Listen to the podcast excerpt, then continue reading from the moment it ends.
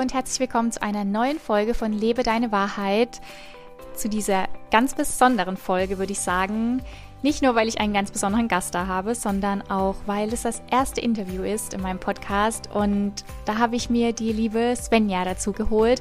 Und es geht um das Thema Human Design und ich freue mich so sehr. Das Interview ist so schön geworden, so gut, so viel wertvollen Inhalt, so viel wertvolles Wissen, was Svenja da mit uns teilt. Und ja, wie in allem geht es immer darum, dich mehr in deine Schöpferkraft zu bringen, dich mehr mit dir in Verbindung bringen und dass du lernst, immer mehr zu dir zu stehen, Ja zu dir zu sagen und deine Wahrheit eben zu leben. Und Human Design ist so ein, ja, wie soll ich sagen, kraftvolles, wertvolles Tool, um dich selbst besser zu verstehen und zu erkennen. Und ja, ich wünsche dir von Herzen ganz viel Freude beim Reinhören. Ähm, lehn dich zurück, genieß, du bekommst ganz viel wertvolles Wissen. Und ja, wir haben auch schon gesagt, vielleicht gibt es sogar eine zweite Folge, in der wir mehr Erfahrungswerte teilen und in dieser Folge aber an allererster Stelle mal ganz viel, ganz, ganz viel Wissen von der lieben Svenja. Lehn dich zurück, mach dir eine Tasse Kaffee, eine Tasse Tee und genieß und ja, lerne dich selbst besser kennen mit Human Design und ich wünsche dir jetzt ganz viel Freude beim Anhören.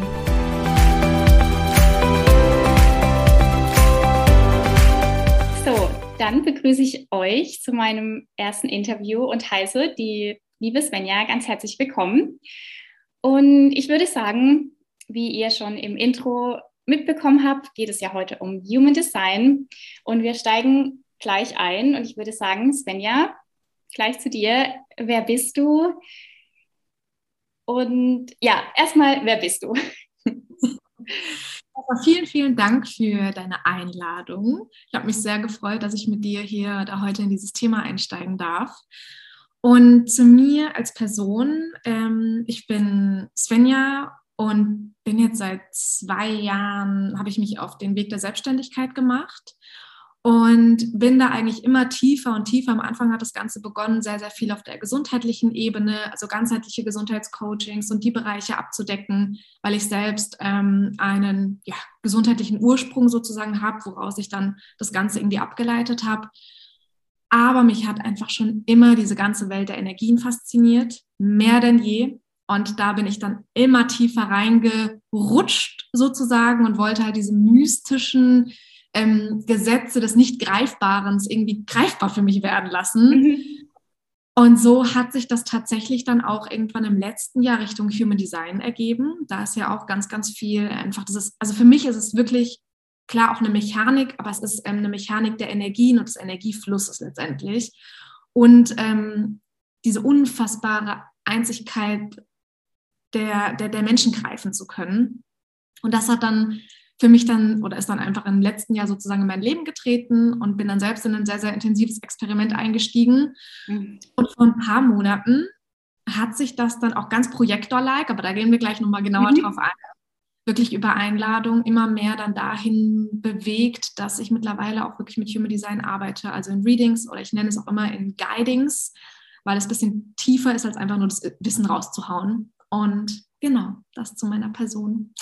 Schön, ja, sehr schön. Ähm, ich bin auch immer ganz fasziniert von, von dir. Ich folge dir ja auch schon seit ein, zwei Jahren auf Instagram und auch, wo du es gerade gesagt hast, mit deiner gesundheitlichen, körperlichen wie sage ich, äh, ja, wie damals alles angefangen hat, so dass du Dinge hinterfragt hast und dein Leben verändert hast, habe ich gerade in dem Moment gedacht, äh, wäre auf jeden Fall auch mal eine Podcast-Folge zu dem Thema dran irgendwann. Aber genau, heute geht es jetzt erstmal um Human Design und ich freue mich ganz arg, dass du da bist und würde sagen, dass du uns einfach mal so ein bisschen in die Human Design Welt mit reinnimmst. Was ist Human Design? Wie, wie kam Human Design in dein Leben und was hat sich durch Human Design für dich verändert?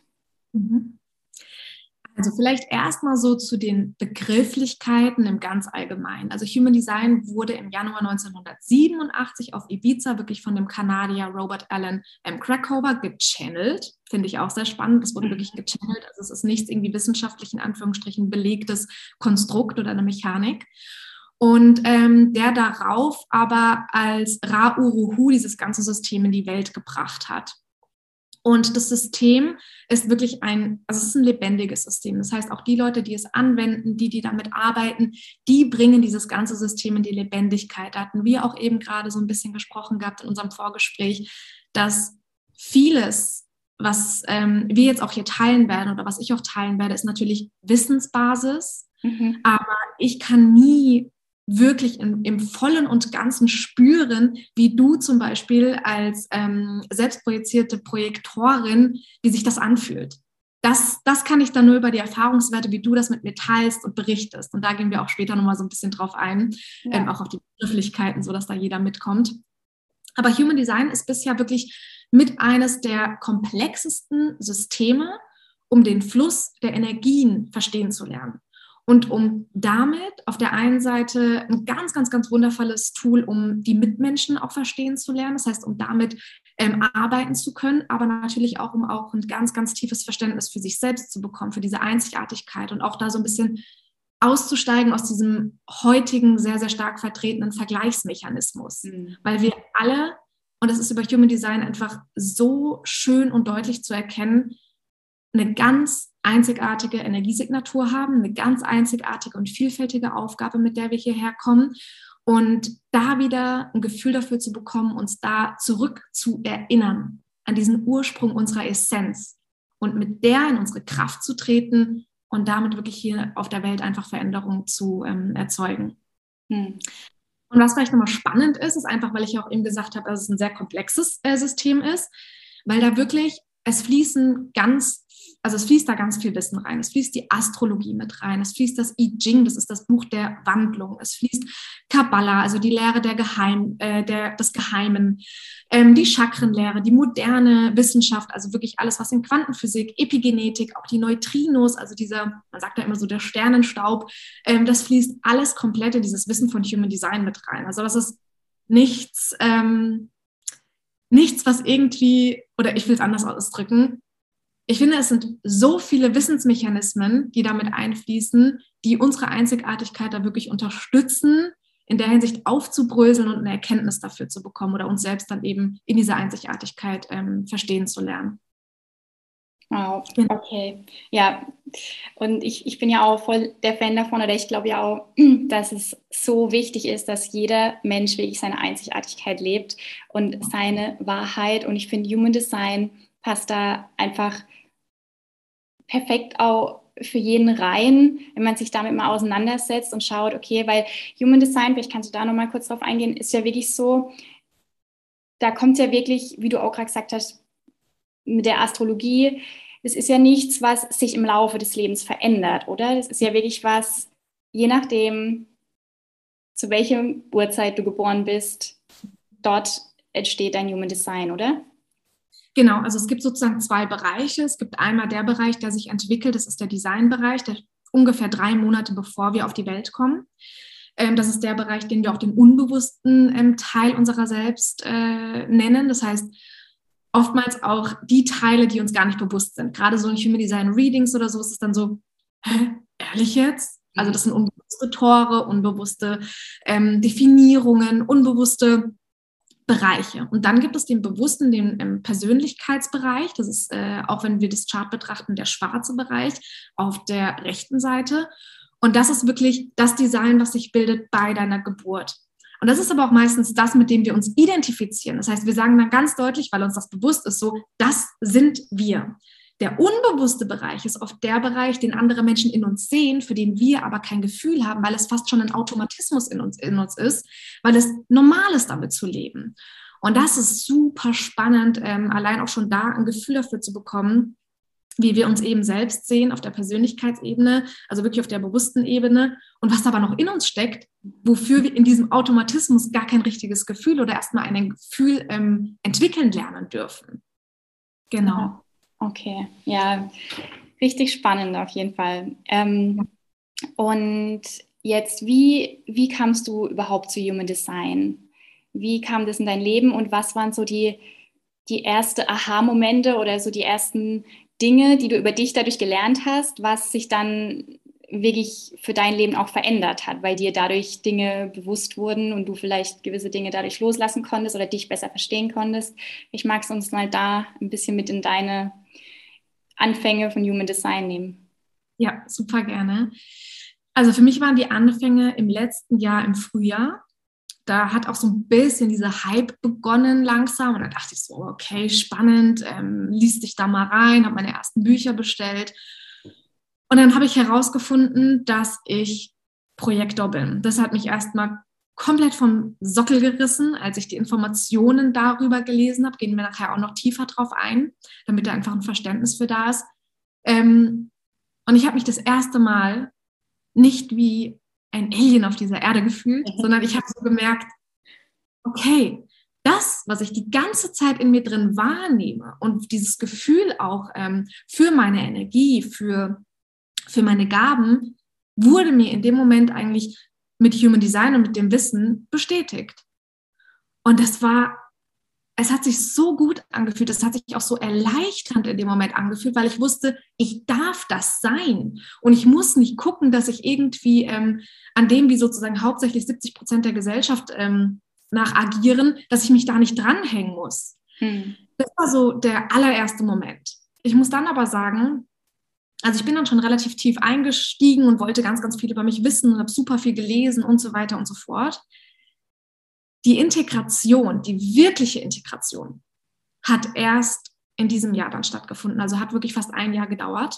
Deswegen sage ich auch immer ganz explizit, Human Design ist ein Experiment, auf das du dich voll und ganz einlassen darfst.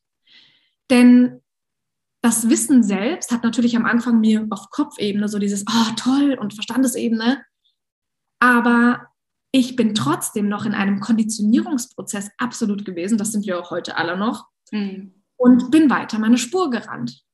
Und das war natürlich auch im letzten Jahr diese ganz, ganz ähm, ja, heikle globale einfach Geschichte, die da einen mitgezogen hat und in meinen Konditionierungen schön mitgerannt und schön einfach in alten, in alten Mustern. Und das Ganze ist halt wirklich in Anfang dieses Jahres ging es los, es ist bei mir halt geplatzt. Und dann bin ich gerade als Projektor so über meine Grenzen gegangen und so in der inneren Ausbeute gewesen, also aufs Feinste, mhm. dass nichts mehr ging. Also es ging gar nichts mehr. Und da habe ich mir so ein, so ein starkes eigenes Commitment gegeben, dass ich ähm, gesagt habe, nee, nee, von jetzt an ist wirklich meine Energie, so wie mein einzigartiger Energiefluss, ist das Priorität Nummer eins in meinem Leben. Und das Commitment da war ganz krass, Projektor-like. Ich mache nichts mehr ohne Einladung. Mhm. Also ganz krass zu sagen. Und damit hat erstmal, da hat dann richtig diese Reise begonnen. Und es war, das ist Wahnsinn, was sich auch so in den letzten Monaten und Wochen da einfach getan hat und wo auch meine Leidenschaft noch größer geworden ist. Also ich spreche seit fast zwei Jahren jetzt fast immer von Human Design, egal mit wem ich spreche. Jeder fragt mich auch immer. Und jetzt langsam, ähm, ja, nehme ich es auch immer mehr in meine Arbeit mit auf. Ja, so schön. Es, ist, es, spürt man bei dir auch richtig, dass du da so eine Begeisterung in dir hast und ähm, total schön, dass du da so gerade deinen Weg findest und das mit der Welt teilst. Und ja, danke, dass du uns jetzt mal mitgenommen hast, erstmal, was Human Design überhaupt ist und äh, auch in deine Anfänge und jetzt hast du ja schon von, deiner, von deinem Energietyp gesprochen, und genau. zwar dem Projektor. Genau. Und ich würde sagen, dass wir da jetzt gleich mal richtig einsteigen in die Energietypen, weil ja, ich bin genauso wie du auch Projektorin. Und es gibt ja aber noch vier andere Typen. Und ich würde dich bitten, dass du einfach zu jedem Typ vielleicht kurz erklärst, was die Typen überhaupt sind, wie man sich das vorstellen kann und ja, zu jedem Typ einfach so ein bisschen äh, uns darüber aufklärst. Ja. Ähm, also um vielleicht auch nochmal so ein Verständnis dafür zu bekommen, gerade die Leute, die sich jetzt gar nicht wirklich mit Human Design beschäftigen, es gibt ganz grob als Überschrift die verschiedenen Energietypen, in die wir aufgeteilt werden. Das ist sozusagen erstmal, ähm, um eine Richtung zu haben, wo man sich mit identifizieren kann. Dann gehen wir so eine, ähm, eine Stufe tiefer da gehen wir dann auch spezifisch auf die Typen, auf die Autorität und auf die Strategie. Das bedeutet, wie schaffen es diese Energietypen wirklich aus sich heraus, aus ihrem eigenen Energiefluss heraus, Entscheidungen zu treffen und einfach mit dem Fluss ihrer Energie zu schwingen, anstatt in dem Widerstand zu sein. Da fließt dann Autorität und Strategie mit rein, gehen wir auch drauf ein.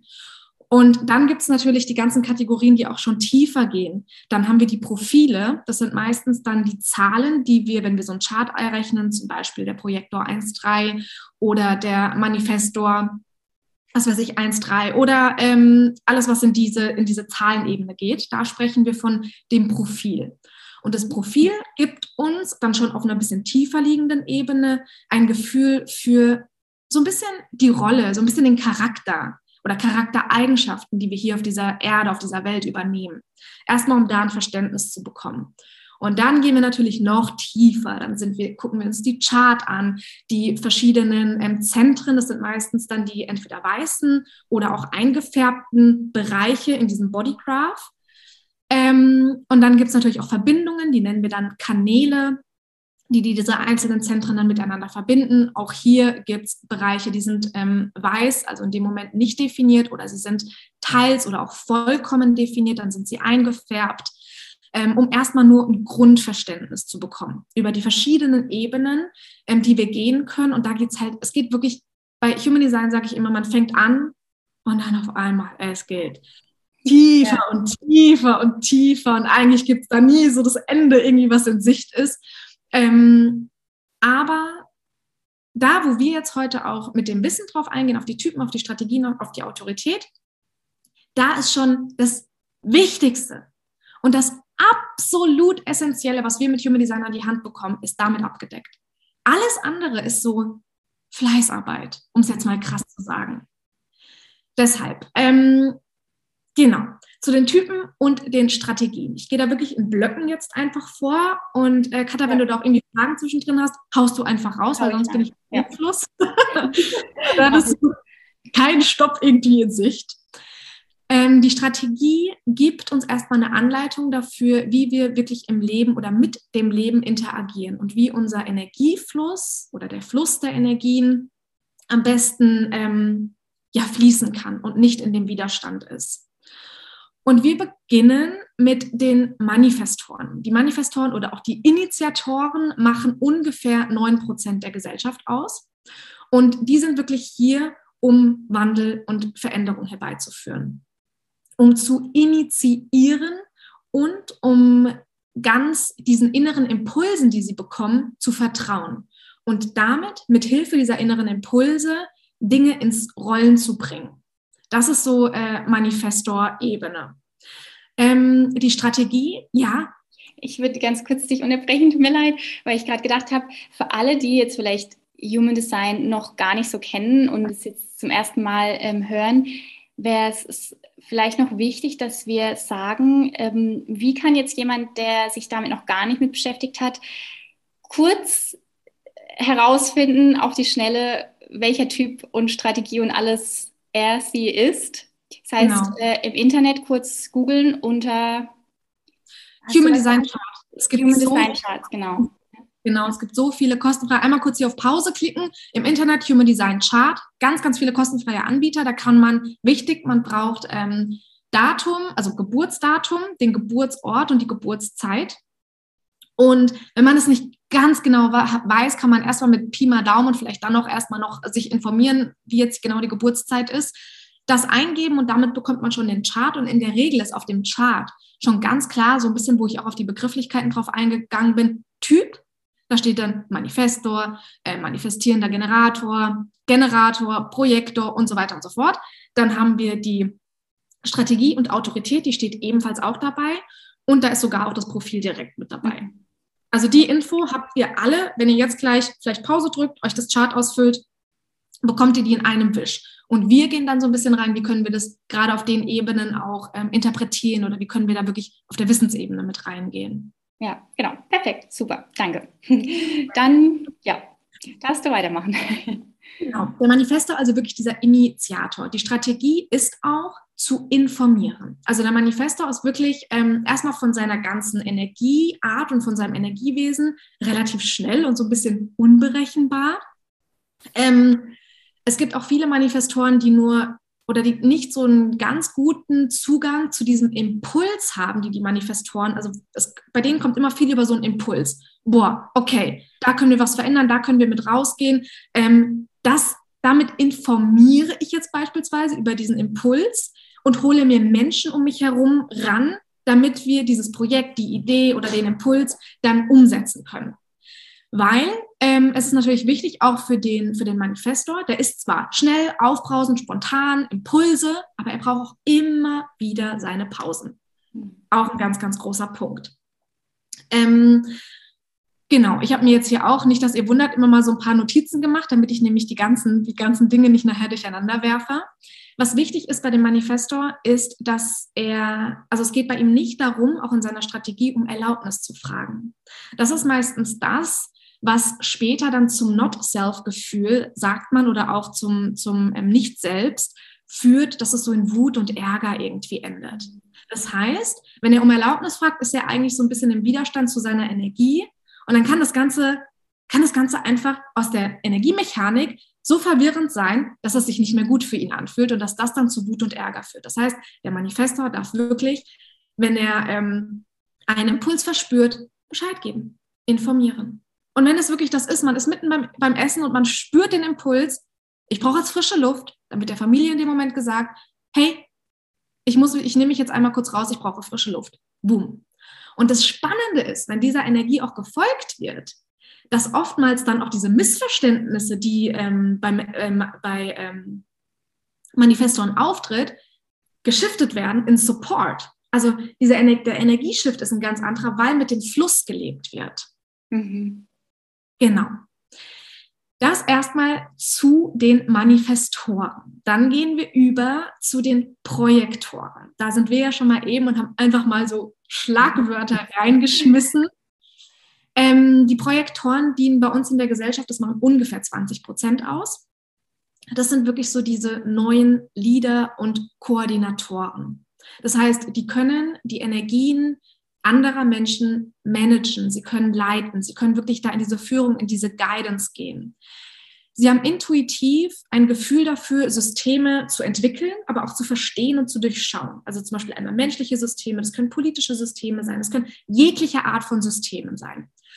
Und sie sind unglaublich stark darin, ihr Gegenüber wirklich zu sehen und ähm, ich will fast schon immer so sagen, zu scannen. Also die scannen einmal durch und die gehen halt mit ihrer sehr fokussierten Aura in den Menschen rein. Die sehen die blinden Flecke, die sehen, wo die Dinge nicht ganz gut, also nicht, nicht im, richtig laufen sozusagen, mhm. wo die Energie im Stocken ist.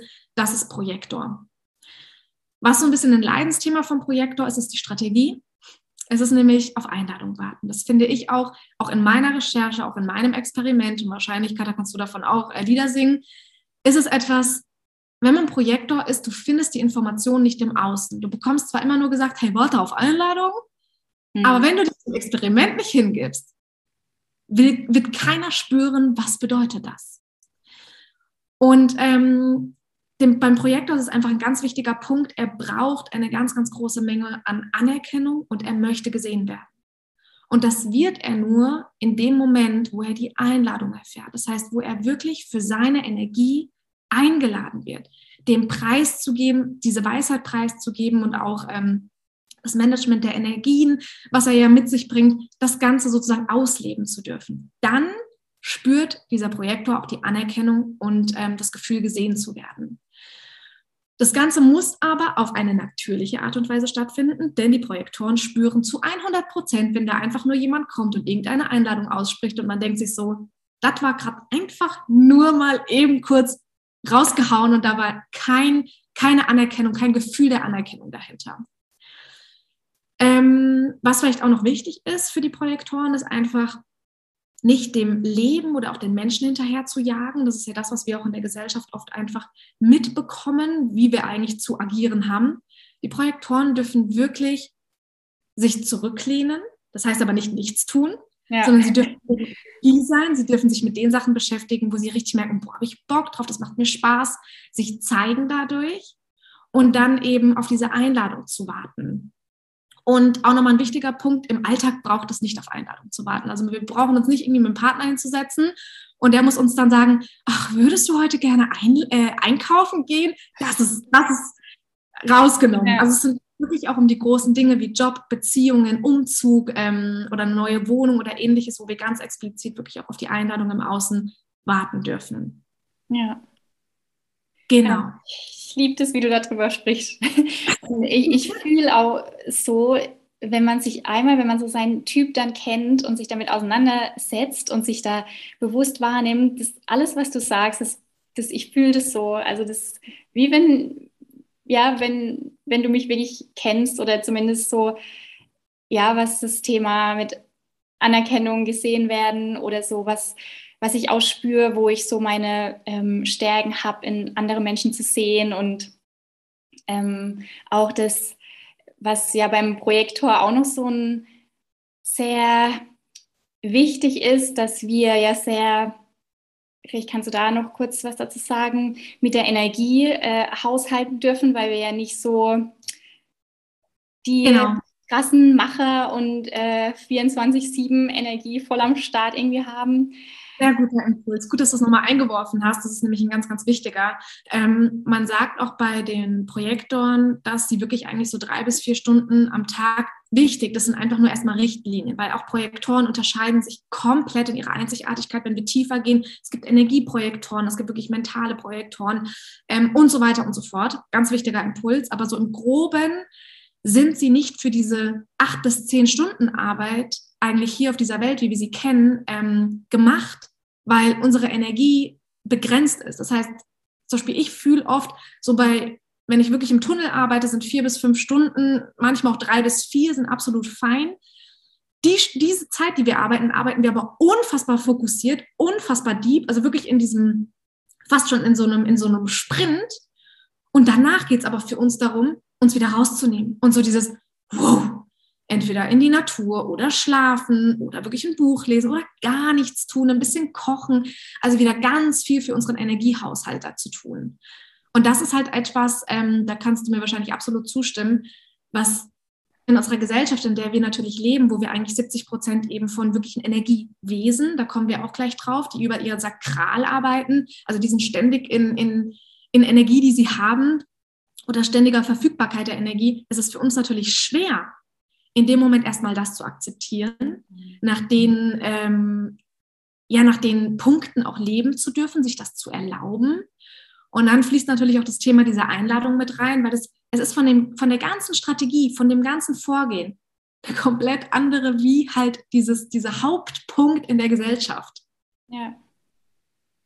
Genau. Ja, war für mich auch ähm, ein Riesenthema, das so zu akzeptieren und gleichzeitig aber auch zu verstehen und, und auch mich zu verstehen, warum ich mich oft jahrelang oder gefühlt, mein, solange ich mich erinnern kann, teilweise oft so falsch gefühlt habe oder so, warum habe ich nicht so viel Energie wie andere oder warum sind andere so krasse Macher und kommen so stark in die Umsetzung und ich fühle das alles gar nicht so sehr.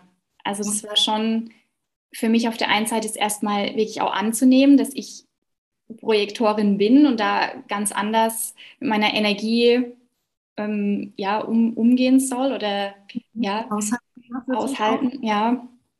Ähm, ja, und dann natürlich auch in der, in, in der Leistungsgesellschaft und ja, in dem Umfeld, wo man dann halt ist, da wirklich auch dafür einzustehen oder Wege zu finden, wie kann, kann ich dann mein Leben so gestalten, dass es mir und meiner Energie auch wirklich gut tut. Das ist wirklich so, manchmal auch echt nur eine Herausforderung, ja.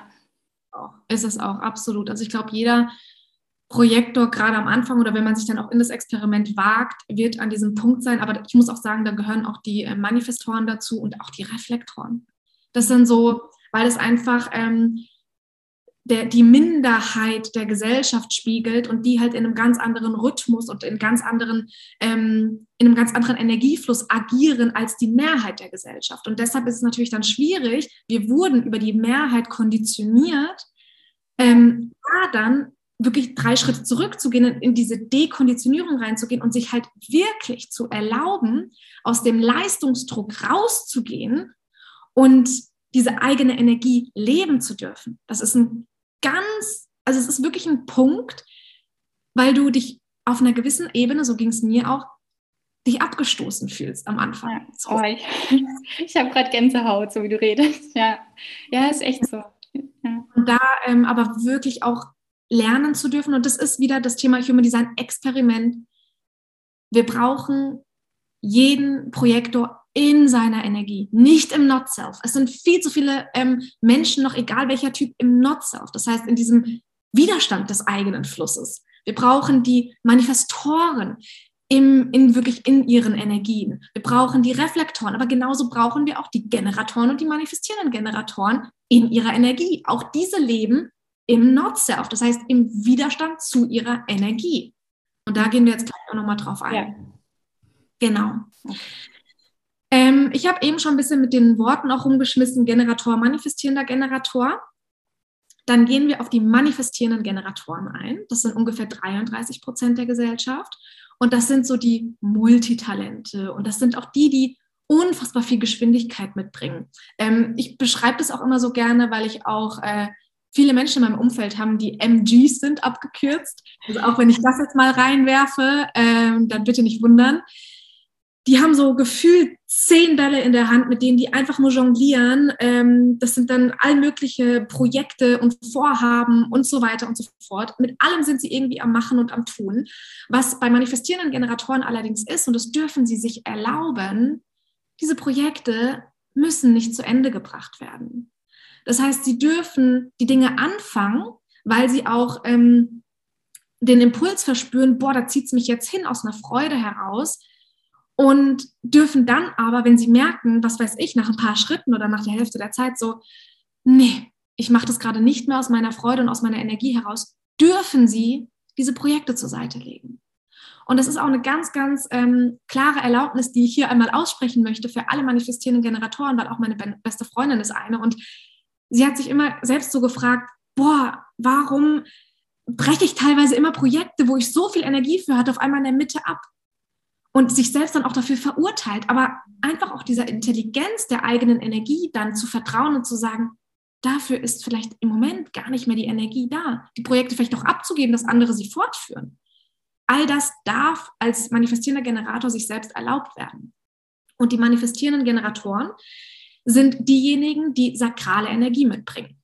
Das heißt, im Gegensatz zu den Projektoren beispielsweise oder auch zu den Reflektoren, ähm, haben sie diese sakrale Energie. Das heißt, wenn sie in ihrer Freude sind und wirklich ihrem, ihrem Energiefluss vertrauen und sich dem hingeben nach Autorität und Strategie, dann sind sie wirklich hier, um absolut mit ihrer Leuchtkraft, mit ihrem Umsetzungsvermögen und mit ihrer, mit ihrer unfassbar starken ähm, Energie Dinge in die, in die Umsetzung zu bringen, wirklich etwas zu bewirken.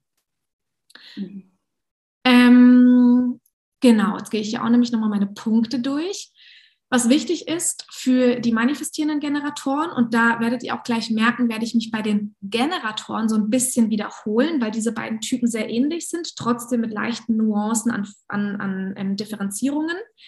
Und zwar, die manifestierenden Generatoren in ihrer Strategie dürfen auf das Leben reagieren. Und das heißt, wir alle leben in einer Gesellschaft, wir versuchen immer so ein bisschen wie die Achtung, wie die Manifestoren zu reagieren. Das heißt, dieses Initiieren, so, mhm. ich will jetzt, dahin möchte ich. Das ist so dieses immer, ich will, ich will das manifestieren. Das ist so initiieren. Mhm. Aber die anderen Typen, ausgenommen die Manif äh, Manifestoren, dürfen reagieren. Das heißt, Sie dürfen wirklich schauen, was bringt das Leben an Zeichen, an Impulsen. Seien es irgendwie Menschen, die plötzlich mit ihnen ähm, in Kontakt treten, seien es Songs, wo sie das Gefühl haben, boah, krass, guck mal, da kann ich drauf reagieren, habe einen Impuls oder ähnliches. Ähm, da dürfen wirklich die MGs, die manifestierenden Generatoren, auf das Leben und auf die Zeichen, die das Leben ihnen bietet, reagieren. Und sie dürfen hier ganz klar reinspüren, wann geht ihr Motor, ihr Bauchgefühl hierbei wirklich an und die Energie steht zur Verfügung und wann nicht.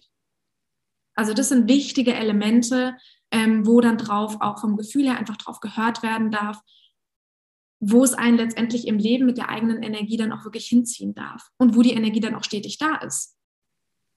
Mhm. Genau. Dann gehen wir über ähm, in die Generatoren.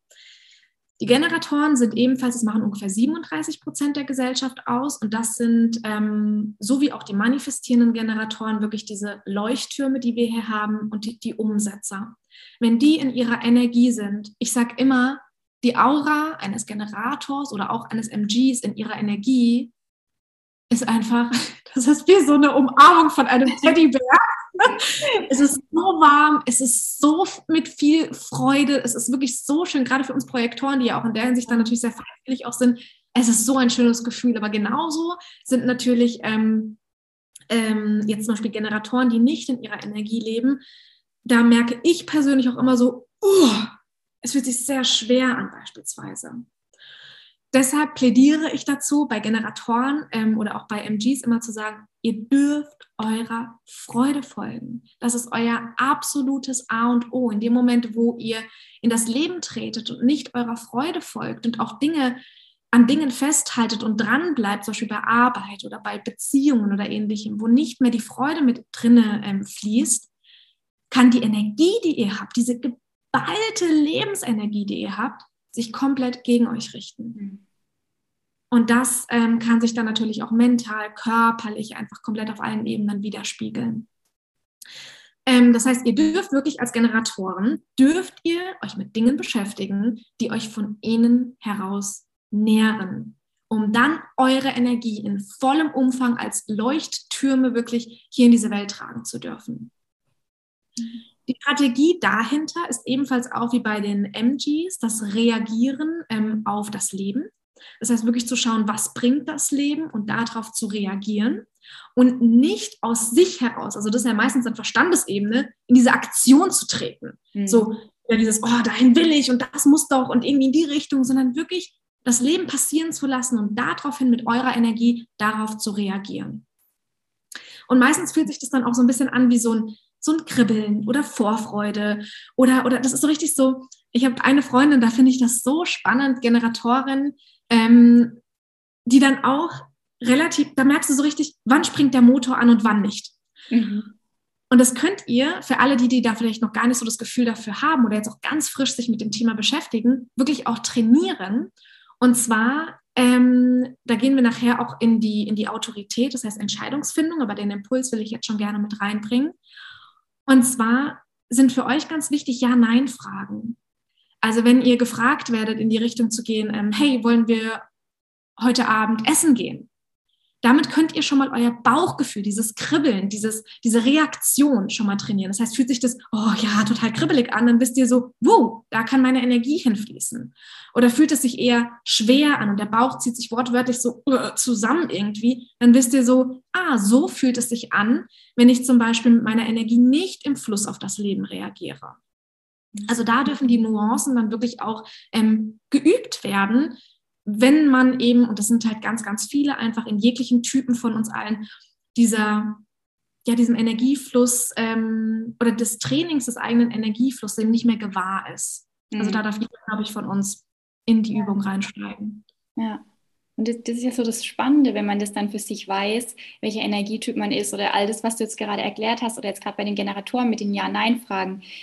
Wie wertvoll das für einen einfach sein kann, wenn man das weiß, auch gerade in Beziehungen vielleicht oder im Job oder wenn man dann mit dem Umfeld darüber einfach sprechen kann und dadurch ähm, sind ja manchmal schon so Kleinigkeiten, wo man dann durch dadurch irgendwie gerade, wenn man vielleicht mit dem Partner irgendwie darüber spricht und merkt, äh, dass man vielleicht sowas ändert wie diese Ja-Nein-Fragen eher zu stellen oder so. Das kann ja wirklich so Kleinigkeiten sein, die dann aber in einem selber schon so viel mehr freisetzen und so viel mehr Klarheit bringen, ähm, dass das einfach so, ja, eine ganz andere Richtung, eine viel glücklichere Richtung dann irgendwie einnehmen kann. Ja. Was so spannend ist, auch weil du es gerade gesagt hast und das auch nochmal als Beispiel. Ähm, man wundert sich oft, wenn wir mit einem Partner zusammen sind oder auch bei Kindern und dann stellen wir vielleicht als Projektoren die es lieben, offene Fragen gestellt zu bekommen. Wir lieben es, offene Fragen gestellt zu bekommen, sodass unsere Weisheit fließen kann. Ja. Bei den Generatoren beispielsweise. Wenn offene Fragen gestellt werden, wie, hey, ähm, was möchtest du heute Abend essen? Dann kommt, mir egal. Ja. Weil, sie, weil sie gar nicht mit ihrer sakralen Energie wissen zu antworten. Und dann kommt mir egal. Und in dem Moment zu verstehen, dass ähm, solche Energietypen, jetzt Generatoren oder auch die MGs, wirklich Auswahlmöglichkeiten bekommen dürfen. Sowas wie, hey, ich habe heute Abend vor, Nudeln oder Reis zu machen. Und dann ist diese Auswahl auch. Oder eben hast du Lust auf Nudeln, dass wir nur mit einer Option reden. Dann kommt schon so ein Ja oder Nein. Hast du Lust auf Reis? Ja oder Nein? Ja. Ganz andere Kommunikation. Und oftmals sind es ja auch diese kleinen Dinge, die dann auch in der Partnerschaft einen, gerade zum Beispiel irgendwie jetzt als Frau Projektorin, stellt eine Frage und der Mann mir egal und du denkst dir, holy shit, kann doch nicht alles egal sein. Und es sind so kleine Nuancen, ja. die wir verändern dürfen, nur weil wir den Menschen in, seiner, in seinem Energiefluss beginnen zu verstehen. Mhm. Und das ist super spannend. Ja, ja. Genau. Mhm. So, wir gehen noch auf den letzten Typ über. Das ist der, der, der ähm, ja, seltenste Typ hier wirklich auf Erden ist, und zwar der Reflektor. Mit gerade mal in etwa ein Prozent. Und ähm, der Reflektor ist der spiegelnde Beobachter. Also der ist wirklich, er fungiert hier, die Aufgabe ist wirklich hier, Gesellschaft und Umgebung zu spiegeln. Und ähm, eine ganz, ganz große Gabe, was der Reflektor mitbringt, ist wirklich auch andere ganz, ganz tief wahrzunehmen, weil er halt über die Zentren ähm, einfach offen ist. Das heißt, er nimmt alles, was um sich herum passiert, wahr in jeglicher Hinsicht, hat ähm, dadurch, und da will ich jetzt so sagen, ja, ich will sogar eher ganz bewusst sagen, wenn man weiß, damit umzugehen, auch den Vorteil, unglaublich anpassungsfähig zu sein. Mhm. Und dieses absolut riesige Potenzial eben über diese Feinfühligkeit, was dem, Projek äh, dem Projektor, sage ich schon, dem Reflektor gegeben ist, ähm, so viel Weisheit hier in dieses Leben zu bringen. Also das ist äh, ganz, ganz, ganz viel Weisheit. Die Strategie des Reflektors ist lunar. Das bedeutet, er darf wirklich auch ähm, im Hinblick auf große Entscheidungen einen ganzen Mondzyklus warten. Das ist immer so das, wo dann so, wirklich? Weil das natürlich schon nicht ohne ist irgendwo. Aber allgemein einfach der Reflektor darf wirklich lernen, mehr mit dem Mondzyklus ähm, zu arbeiten, wirklich mal reinzufühlen. Wie fühlt sich das im Moment für mich an, wenn wir Richtung Neumond gehen, abnehmenden Mond oder in Richtung Vollmond? Da gibt es eine ganz individuelle Struktur auch oder einen Zyklus, der sich dann einfach bei den Reflektoren äh, widerspiegelt, also auch ganz einzigartig und individuell und da mal ein Gefühl zu bekommen und mit diesem Zyklus zu gehen und mit dem auch zu ähm, wandern. Und natürlich können auch die Reflektoren einfach kleine Entscheidungen im Alltag normal bewältigen und einfach für sich äh, treffen. Ähm, aber wenn es wirklich auch um große Dinge geht, da diesen, diesen Zyklus, und das sind ungefähr 28, 29 Tage des Mondes, ähm, durchlaufen. Und das Schöne ist, und das ist eben auch diese unfassbare Weisheit, Während dieses Zykluses werden, also gehen die Reflektoren in jeden Blickwinkel rein. Das heißt, sie, sie betrachten wirklich alles einmal von jeder Seite diese Entscheidung. Da wird nicht nur so wumm straight irgendwie auf einer Ebene, sondern es wird alles auch gefühlsmäßig einmal durchlebt. Und deswegen auch diese unfassbare Weisheit ähm, im Hinblick dann auch auf, auf die Entscheidungen selbst oder auf die allgemeine ähm, gesellschaftliche Spiegelung. Mhm.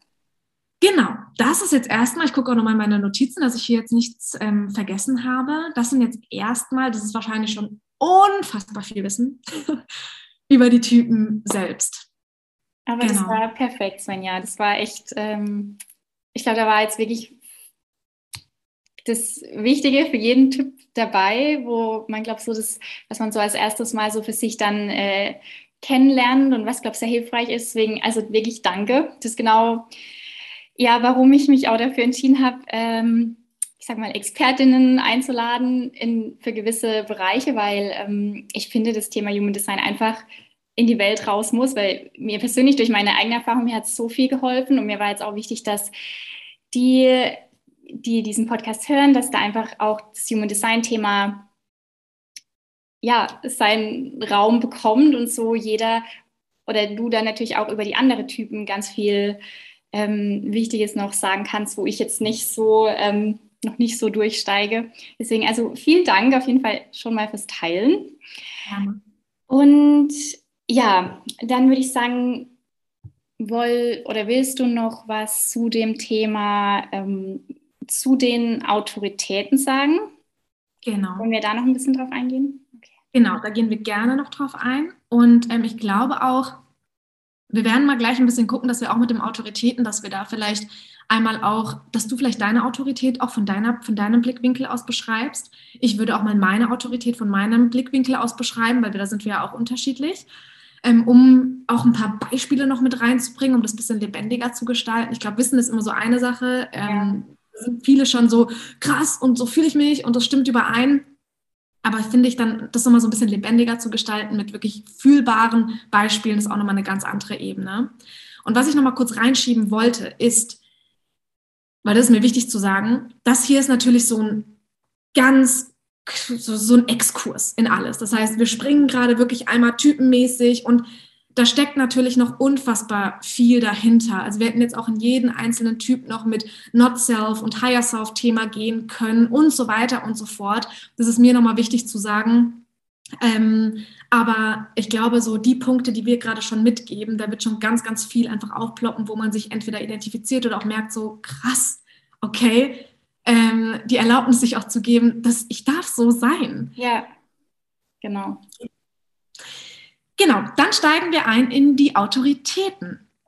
Die Autoritäten im Human Design sind die Möglichkeit, oder das ist einfach das, was uns gegeben wird, um, ich mache das in Anführungsstrichen, richtig Entscheidungen in unserem Leben zu treffen. Ich glaube, gerade das Thema Entscheidungen ist ein ganz großes in der Gesellschaft weil wir alle mit dem Verstand, mit Pro- und Kontralisten und irgendwie in der Hinsicht, okay, und wenn ich jetzt das abwäge und wenn ich das mache, sehr, sehr viel Verstandesebene. Das ist aber ein ganz klares Not-Self-Thema.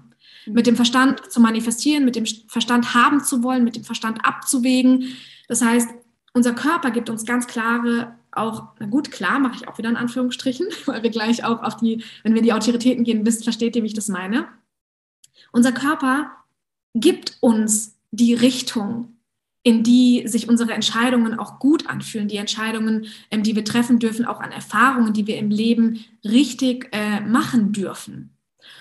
Und es gibt sieben Autoritäten. Und da gehe ich jetzt auch auf die ähm, hierarchische Ordnung sozusagen drauf ein. Also das, was am meisten ist, das, was dann immer weniger wird oder am seltensten letztendlich stattfindet. Die erste Autorität ist die emotionale Autorität. Und hier alle, die emotional, also äh, deren Autorität emotional ist, dürfen sich wirklich Raum und Zeit nehmen für ihre Entscheidungen. Die dürfen reinfühlen. Es gibt so eine Faustregel, will ich immer so sagen. Das heißt dann so, schlaf mal eine Nacht drüber, schlaf mal zwei Nächte drüber. Aber alle, die emotional in der Autorität sind, dürfen ein Gefühl dafür bekommen, weil das ist bei jedem unterschiedlich. Hier ist auch nochmal ganz viel ähm, abhängig von den definierten Kanälen, wie die Energie fließt. Also auch da können sich die Emotionswellen komplett unterschiedlich einfach gestalten. Ein Gefühl dafür zu bekommen, wie die eigene Emotion tatsächlich fungiert. Und in der Regel sind es wirklich Auf und Abs und Auf und Abs. Das heißt, wir haben auf der einen Seite super viel Freude und dann kann die andere Seite ganz viel Melancholie. Das Schöne ist aber auch, wenn wir uns Zeit lassen, eine Entscheidung zu treffen, werden auch die emotionalen, also die Autorität in der Emotionalität, ähm, werden die Möglichkeit haben, mehrere Blickwinkel zu bekommen. Also auf dem Höhepunkt diese Entscheidung zu betrachten, genauso wenn es abwärts geht, und auf dem Tiefpunkt diese Entscheidung zu betrachten. Mhm. Und was wichtig ist auch zu sagen, bei der emotionalen Autorität gibt es keine Klarheit. Es gibt einen Punkt, wo es so auf eine 70-prozentige Klarheit ähm, kommt, aber es ist nicht dieses Yes, mhm. das ist es. Das heißt, es steckt immer ein bisschen Risiko dahinter. Das, mhm. Deshalb tun sich auch die emotionalen Autoritäten immer so ein bisschen schwer, weil das wirklich, da darf ganz viel Feingefühl für entstehen, ähm, um dafür das eigene oder für einen selbst einfach ein Gefühl zu bekommen. Mhm. Und bevor ich in die anderen Autoritäten gehe, vielleicht auch so ein bisschen den eigenen Erfahrungswert. Ich habe, also ich bin selbst ähm, in der emotionalen Autorität oder meine Autorität ist emotional und ich habe am Anfang gedacht, nee, das kann nicht sein. Und es ist auch heute noch, es gibt Entscheidungen, die mir auch heute noch sehr schwer fallen zu treffen, weil es natürlich diesen schönen Fluss ist, der einmal durchlebt werden darf. Ähm, und manchmal gebe ich mir auch wirklich so viel Zeit, dass ich diesen Fluss zwei, dreimal durchlebe. Mhm. Und ich persönlich in kurzen, bei kurzen Entscheidungen dauert es so zwei, drei Tage. ähm, wo ich dann immer so sage, hey, gib mir mal kurz, äh, da sage ich wirklich dann eins, zwei Nächte, äh, wenn ich eingeladen werde, zum Beispiel zu einem Podcast oder so, oder wenn ich ähm, angefragt werde, tatsächlich auch äh, zu, zu Businessprojekten. Da sage ich immer, es hört sich gerade super schön an, ich bin gerade absolut in meiner Euphorie, gib mir aber echt zwei, drei Nächte, mhm. um darüber einfach klar zu werden. Und bei größeren Entscheidungen weiß ich persönlich, dass ich, dass es fast über eine Woche hin, bis zu zehn Tagen sogar dauert, mhm. bis ich einmal vielleicht sogar die Welle öfter durchlaufen bin, um die Dinge wirklich auf allen Ebenen immer wieder gespürt zu haben und durchlaufen zu sein. Mhm. Das ist äh, von meiner persönlichen ähm, Erfahrung heraus. Aber wie auch da ganz wichtig, weil bei mir ist die emotionale Welle über den Stammeskanal. Das ist auch nochmal anders, wie wenn es über kollektive Kanäle läuft. Aber da brauchen wir gar nicht so tief reinzugehen, weil das ist schon wirklich tiefe mhm. Ebene, was ich es einfach mal gehört habe. Dass es immer unterschiedlich auch sich ausüben kann ähm, und nicht bei allen gleich ist. Okay, ja. Genau. Dann haben wir die sakrale Autorität. Die sakrale Autorität ähm, betreffen die Generatoren und die MGs, also die manifestierenden Generatoren, die, die wirklich hier sind, die auch aus sich heraus diese geballte Energie mitbringen. Und da ist es ganz wichtig, und da sind wir ja vorhin schon drauf eingegangen, aus dem Bauch heraus zu entscheiden, auf das Bauchgefühl wirklich zu achten. Das ist der Kompass, mit Ja-Nein-Fragen zu, zu arbeiten, um ein Gefühl dafür zu bekommen. Wann fühlt es sich an, als würde wirklich die Energie in den Fluss kommen? Wann fühlt es sich an, als würde der Bauch sich einziehen und alles wird irgendwie eng? Da kann man dann merken, in welche Richtung das geht. Und die Faustregel hier ist auch wirklich diesem, diesem Kribbeln im Bauch bei der Freude bei der Entscheidung. Also wirklich da, wo es einen mit der Freude hinzieht, wo man merkt so, oh, ja, und ich will, und man merkt schon richtig, man wird hibbelig. Go with the flow. Und auf der anderen Seite, da, wo man merkt so, mm, hm. Und was super, super spannend ist, was ich auch immer gerne mitgebe, wo ihr euch trainieren dürft oder auch üben dürft, stellt euch mal ähm, vor den Spiegel und stellt euch mal selbst Ja-Nein-Fragen. Ganz viele MGs oder auch Generatoren arbeiten schon mit dem Körper. Ich habe zum Beispiel eine Klientin gehabt, die hat dann auch immer, es war super spannend zu beobachten, immer schon ja, ja. Und in dem Moment, wo das nicht mehr war, also das Kopfnicken und auch dieses, diese Impulsgebung, wo das nicht mehr war, sondern so ein bisschen, hm, da wusste ich sofort, ah, okay, da war nicht stimmig. Und mhm. dafür Gefühl zu bekommen. Ja. Macht nicht jeder, aber ähm, es gibt wirklich Menschen, die da auch sehr viel mit dem Körper einfach arbeiten. Mhm. Dann gibt es die Milzautorität. Die Milzautorität arbeitet unfassbar intuitiv in diesem einen Moment. Und es zeigt sich auch, also es ist so eine unfassbar feinfühlige Energie, die da auch mitfließt. Ähm, und es ist fast schon so eine übersinnliche Wahrnehmung, weil ich da auch ein schönes Beispiel habe. Ähm, auch eine Klientin von mir, teilweise bekommt sie, die Sätze sind gar nicht ausgesprochen. Und sie hat über ihre Milzautorität schon die Entscheidung getroffen. Oh, wow. Weil es einfach ganz klar in dieser Intuition fühlbar ist, in welche Richtung es für sie geht. Mhm. Und in dem Moment dann auch, man darf dann auch dabei bleiben. Also oftmals ist halt die Milzautorität nur am Anfang so ein Gefühl und es kann sein, wenn man das später wieder abrufen möchte, das Gefühl, das ist dann teilweise schwierig. Und in dem Moment wirklich auf diesen ersten Impuls, auch dieser Autorität, der Milzautorität und dieser Intuition zu vertrauen.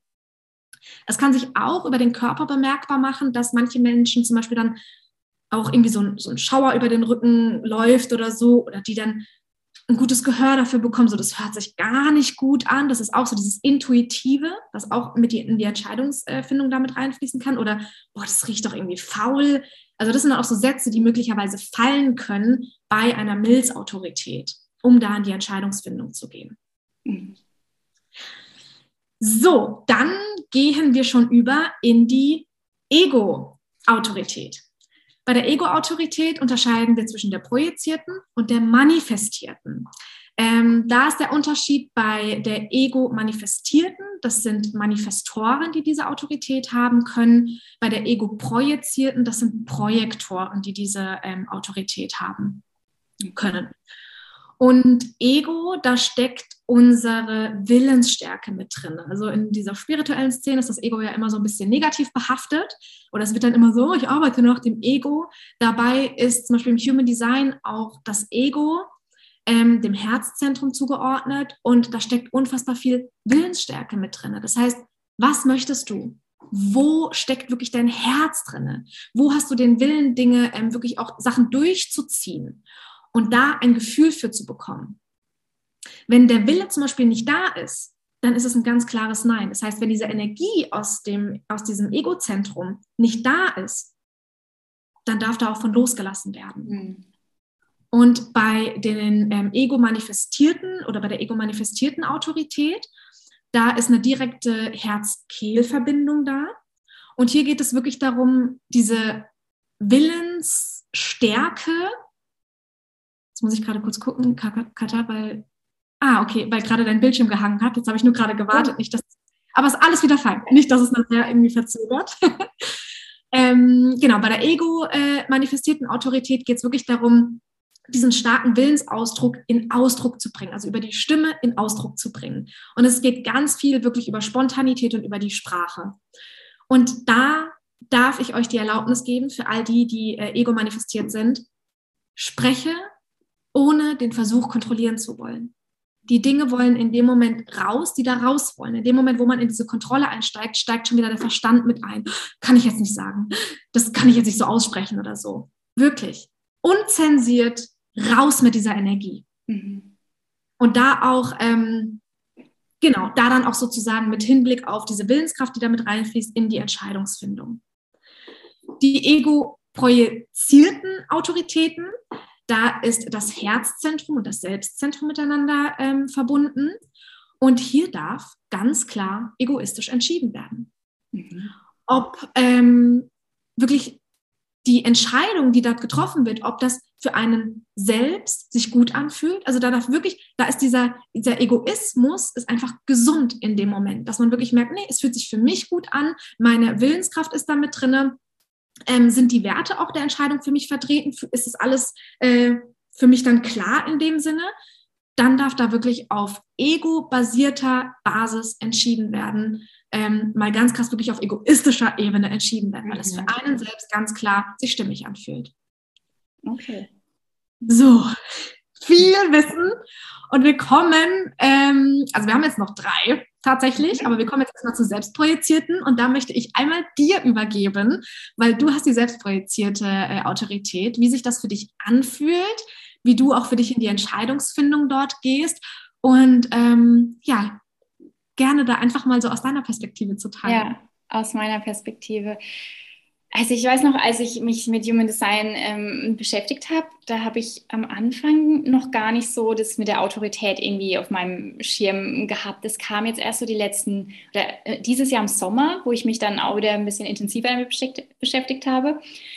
Und da hatte ich für mich wirklich so einige Aha-Momente, weil bei mir ist es halt vor allem so, dass ich habe ein sehr intensives Gefühl in mir, was sich für mich richtig anfühlt oder nicht. Aber das ist so ein, ich, ich weiß gar nicht, wie ich es beschreiben soll, das ist nicht so ein Gefühl, das jetzt von einem Moment auf den anderen kommt, sondern das ist so ein schleichendes, dauerhaftes Gefühl, das irgendwie da ist, das mir so ein, auch ein Stück weit Halt gibt, dass die Entscheidungen, die ich treffe, richtig sind. Und spannenderweise war es jetzt wirklich schon oft so, dass es auch Entscheidungen war, ob es jetzt auch gerade in meiner beruflichen ähm, oder im beruflichen Lebensbereich, wo alle Menschen oder meine Familie um mich herum irgendwie denken oder gesagt haben, wie ich dann mir da so treu bleiben kann oder wie ich diese Entscheidung treffen kann, weil von außen die das gar nicht richtig verstehen, aber in mir ist halt so ein wirklich tiefes Gefühl, dass, dass das, was ich denke oder wie ich handle, richtig ist. Also das ist so, ja, ich weiß gar nicht, wie ich es so schreiben soll. Es ist so eigentlich mega schön beschrieben. Ja. Weil der selbstprojizierten Autorität ist es ja, dein Kompass ist dein Selbstzentrum. Mhm. Und das Selbstzentrum, also für die vielleicht, die auch das Chart vorliegen haben, das ist in der ähm, Mitte wirklich das auf Herzebene sozusagen das Zentrum. Und das ist das Zentrum, ähm, was die Richtung, die Identität widerspiegelt. Mhm. Und das ist dein Kompass, wohin auch deine Entscheidungsführung letztendlich im Leben geht. Ja. Und immer wieder dir auch Raum und Zeit gegeben ähm, werden darf, da reinzufühlen. Und was ich auch immer spannend finde bei den selbstprojizierten ähm, Autoritäten, sie dürfen darüber sprechen, also über ihre Entscheidungen sprechen. Und in der Regel hören sie aus dem eigenen Gefühl ihrer Stimme heraus. Sie brauchen niemanden drumherum, der ihnen dann Rat gibt, wie du das mit deiner Familie beschrieben hast. So, mhm. hey, das ist doch nicht richtig. Sondern du hörst dann schon, wenn du drüber sprichst und den Raum dafür bekommst, hörst du aus deiner eigenen Stimmlage heraus, wirklich kommend von deinem Selbstzentrum, in welche Richtung es geht. Ja, ja, genau, perfekt, genauso wie du es äh, beschrieben hast. Das ist wirklich ja. so. Also das merke ich auch, wenn ich mit anderen spreche und ich fühle das dann auch schon richtig, auch wenn andere drum irgendwie anders denken oder was anders sagen oder mir einen Rat geben wollen. Ich weiß für mich, nee, genau, das ist richtig so. Also ich, ja, das ist wirklich ein Gefühl und ich habe mich auch schon öfter beobachtet, dass wenn mich jemand was gefragt hat, dass ich dann sage, keine Ahnung, aber ich weiß es einfach. Also ich ja. spüre es einfach. Auch wenn es im Außen irgendwie voll unverständlich ist, aber ich weiß, ja, ich spüre es. Und das ist, glaube ich, auch ähm, so die, die Herausforderung, weil du natürlich immer in Widerstand mit außen auch treten wirst, weil Familie, Freunde, Partner, wer auch immer, wird immer dann sagen, boah, nee, also das, das kann doch jetzt nicht sein und guck mal, die, das, die Richtung ist doch nicht schlimm und hör dir doch mal den und den Ratschlag an, aber für dich ist es halt wenn du damit wirklich verbunden bist, ist es sehr klar. Ja, genau. Sehr klar, weil du einfach diesen Kompass in dir trägst.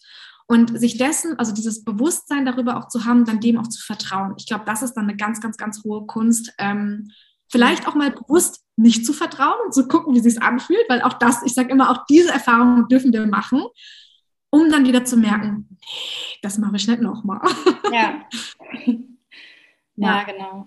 Schön, aber voll schön, auch wie du es gerade beschrieben hast. Ähm, total stimmig, ja. Ja, also gerade die letzten Monate, das wurde mir immer mehr bewusst. Und ich habe, also ich, ich bin da mittlerweile auch richtig gut mit verbunden. Ja. Und kann, ja. kann mich da gut drauf verlassen. Sau schön. Dann gehen wir noch auf die letzten beiden ein.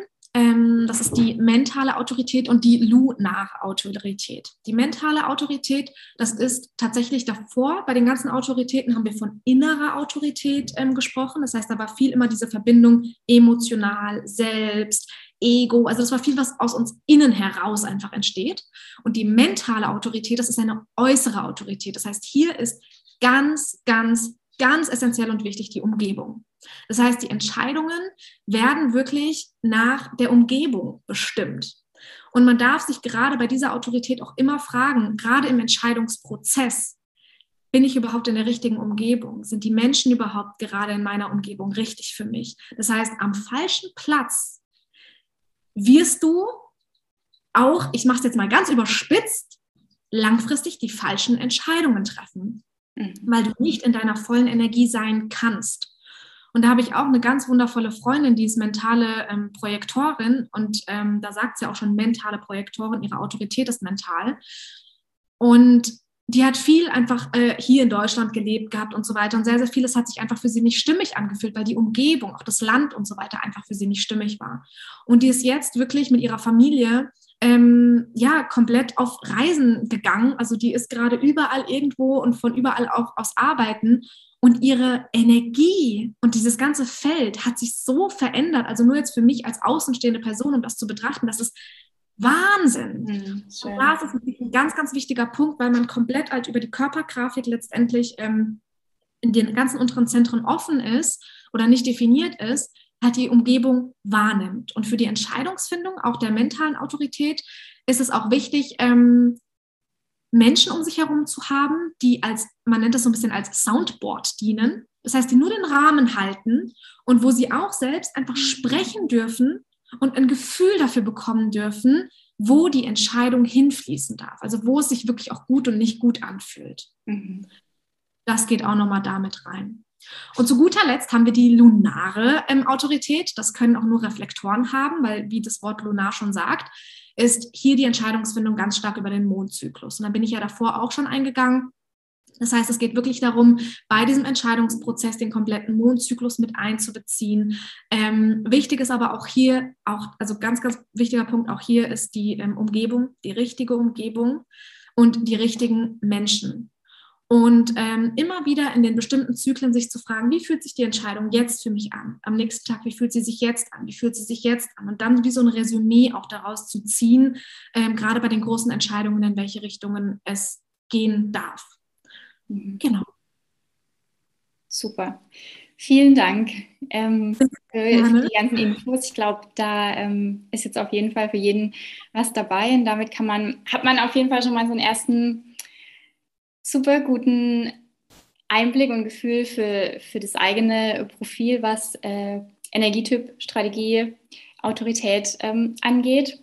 Und äh, zum Abschluss, mh, hm, hast du noch irgendwas, was jetzt vielleicht wichtig wäre zu wissen, wenn jetzt jemand ähm, seinen Chart vor sich hat und jetzt schon durch deine Infos, die du jetzt gegeben hast, ähm, da schon einiges für sich erfahren hat.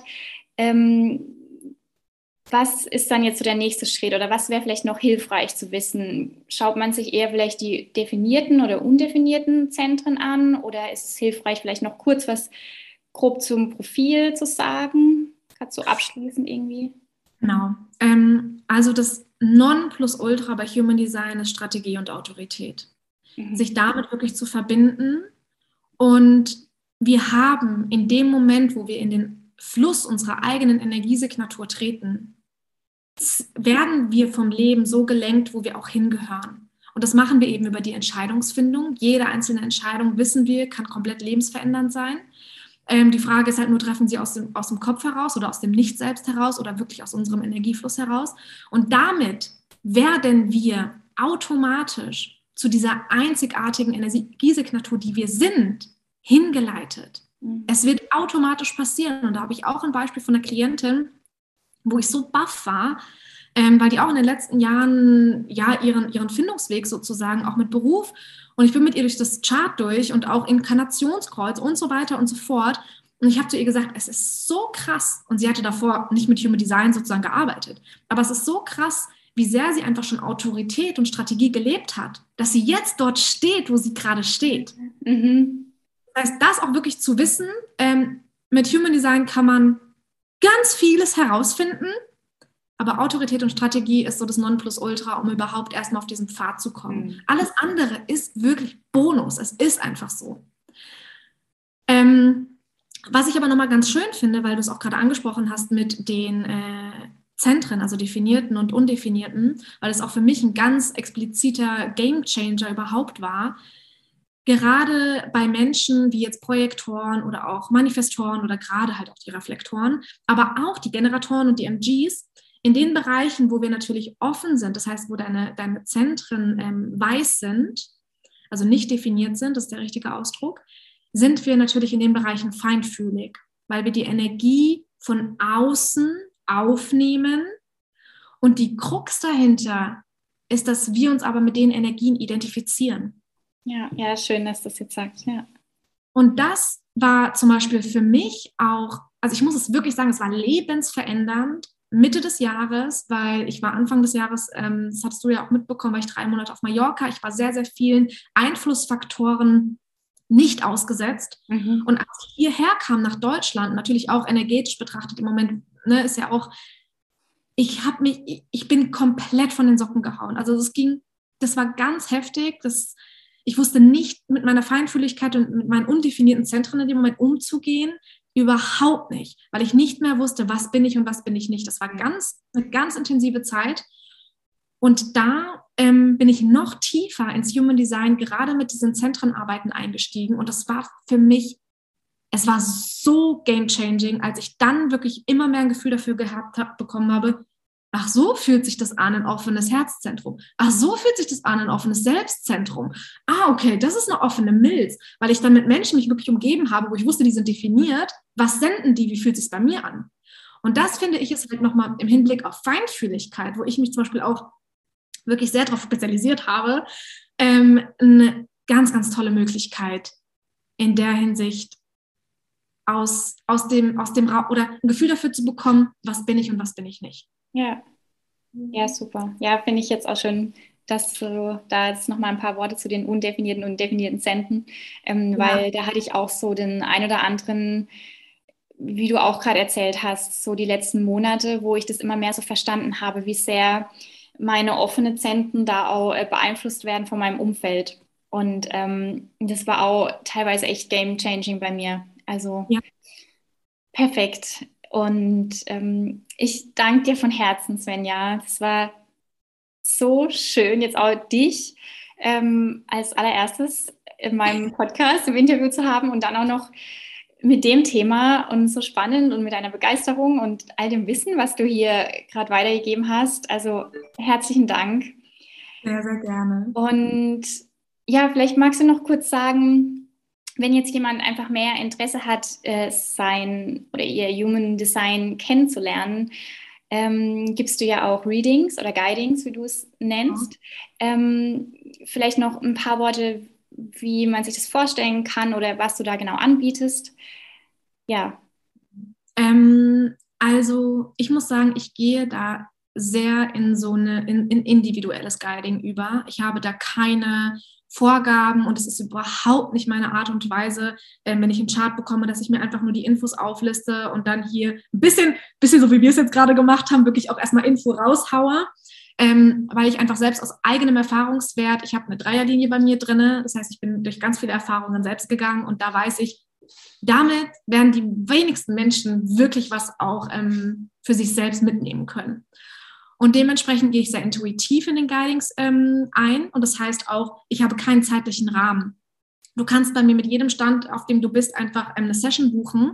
Wir schauen dann wirklich, teilweise gehe ich schon davor, fühle ich schon rein und merke in der Regel, wo wir wirklich tiefer einsteigen und wo wir gar nicht so einsteigen müssen. Da ist kein Konzept dahinter, das ähm, komplett auf intuitiver Basis und auch auf der Weisheit meiner Offenheit. Mhm. Ähm, und dann steigen wir, und das ist teilweise wirklich, also das Feedback habe ich jetzt schon bekommen, relativ schnell auch sehr deep ein. Mhm. Und ähm, es ist immer für mich auch so gestaltet, dass du damit sofort auch in deinem Alltag Dinge in die Umsetzung bringen kannst. Also wie gesagt, es ist kein einfaches nur, ich hau dir Wissen an den Kopf. Du denkst dir danach so, holy shit, und nach drei Tagen ist das Ganze vergessen, sondern wir gehen dann auch wirklich auch ähm, ich stelle auch immer gerne Fragen über den Alltag selbst und dann ziehen wir aus der Chart heraus so spannend. Schau mal, du hast doch ähm, hier offene Wurzel, typische Konditionierung, die vielleicht mit reinfließt und so weiter. Also wirklich das, was Greifbares einfach da ist. Das ist für mich halt ganz, ganz wichtig, weil ähm, einfach aus dem Erfahrungsschatz heraus sich das für mich bewährt hat. Sehr schön, schön. Also wenn ihr ein Human Design Reading für euch haben wollt, dann ist Svenja eure Frau.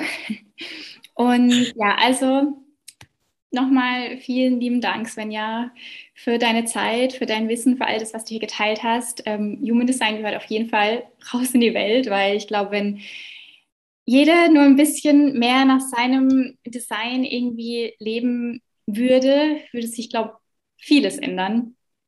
Vieles äh, wird wahrscheinlich leichter sein. Und ja, deswegen vielen herzlichen Dank. Ich danke dir für die Einladung. ja, darf ich abschließend noch einen, einen Satz sagen? Ja, mal. ja, bitte ja. gerne. Ähm, was mir auch wirklich wichtig ist, was jetzt eben nämlich auch nochmal als Impuls kam, Human Design ist kein System, was wieder dafür verwendet werden darf, in Schubladen zu denken. Und Human Design ist kein System, das dafür verwendet werden darf, wieder Ausreden zu finden. Weil auch das erlebe ich ganz, ganz viel, gerade auch so als Projektor, was wir ja vorhin gesagt haben, oder auch als Reflektor oder als Manifestor, so, ich habe ja nicht ganz so viel Energie und ich brauche doch ganz viele Pausen. Und dann fängt man auf einmal an, obwohl man sich dekonditionieren möchte, sich plötzlich wieder in neue Muster reinzufriemeln, weil ja das System das hergibt. Mhm. Und das ist mir unfassbar wichtig, das wirklich nochmal mitzugeben, weil das war auch ein Impuls, wo ich mich damals begonnen habe, mit Human Design zu beschäftigen. Ich war komplett auf Widerstand, mhm. weil ich gesagt habe, oh, wieder irgendwas, wo man denkt, man geht in Schubladen rein. Also ich wollte damit echt, ich habe für mich meine Sachen rausgefunden, aber ich wollte damit eigentlich nichts zu tun haben. Es mhm. war ganz krass.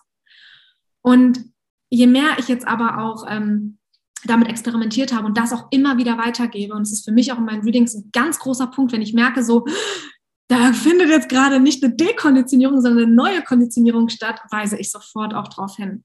Mhm. Weil es geht wirklich darum, unsere Einzigartigkeit, diese Vielfältigkeit, diese unfassbaren, ähm, diesen, un, diese unfassbare Energiesignatur, die wir mitbringen, bringen, einfach ins Leben zu bringen. Mhm. Und damit halt auch einen Shift auf dieser Erde zu bewegen. Ja, ja, total schön, dass du das jetzt am Ende auch nochmal gesagt hast. Ja, und für alle, die dir äh, folgen wollen, wo findet man dich?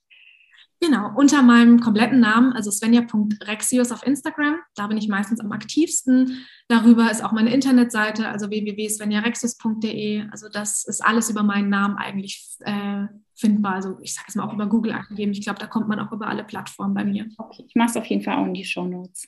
Genau. Also, liebe Svenja, nochmal vielen herzlichen Dank. Und ja, vielleicht äh, bist du ja mal wieder Gast hier im Podcast. Ja, ich würde mich sehr freuen.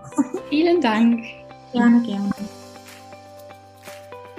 Und das war das erste Interview im Podcast Liebe deine Wahrheit. Ich freue mich so sehr, es hat so viel Spaß gemacht. Svenja mit dabei zu haben und ja, so viel über Human Design kennenzulernen. Und wenn du da mehr reinsteigen willst, wenn du dein Design mehr in der Tiefe kennenlernen willst, dann melde dich sehr gerne bei Svenja. Und ja, lass dir dort von ihr ein Reading bzw. ein Guiding geben. Und ich kann dir sagen, es, es hilft einfach so sehr, sein eigenes Human Design zu kennen und zu verstehen. Und in diesem Sinne, gib uns gerne Feedback. Wenn du Fragen hast, melde dich gerne bei mir, bei Svenja vor allem, wenn es wirklich spezifische Human Design Fragen sind. Ähm, dann melde dich bei ihr. Sie ist da für dich da. Und ja, ansonsten freuen wir uns natürlich sehr gerne über Feedback und hoffen, dass du ganz viel für dich mitnehmen konntest. Alles Liebe, bis bald, deine Katha.